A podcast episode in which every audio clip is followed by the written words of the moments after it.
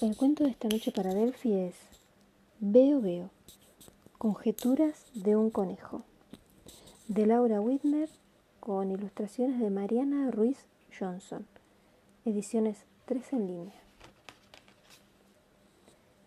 Érase un conejo viejo, no veía bien de lejos. ¿Es que no tenía anteojos? Sí, señor, con marco rojo y con un tornillo flojo. ¿Y por qué no los usaba? Porque si menos veía, mucho más conjeturaba. O como él mismo decía, mucho más conejuraba. Y con cada conejura vivía una nueva aventura. Si venía un tren de frente, lo tomaba por serpiente. La sombra de un impermeable era un yeti abominable.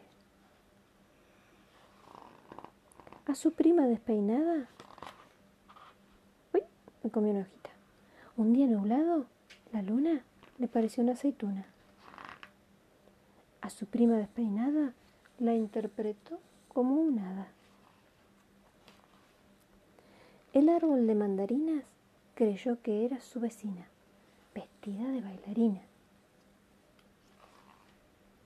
Si el viento arrastraba cosas, él veía mariposas.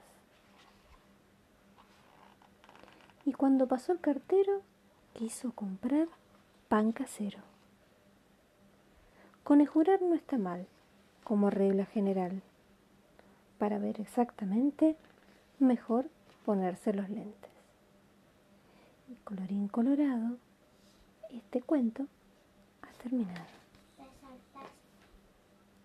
No, las leí toditas.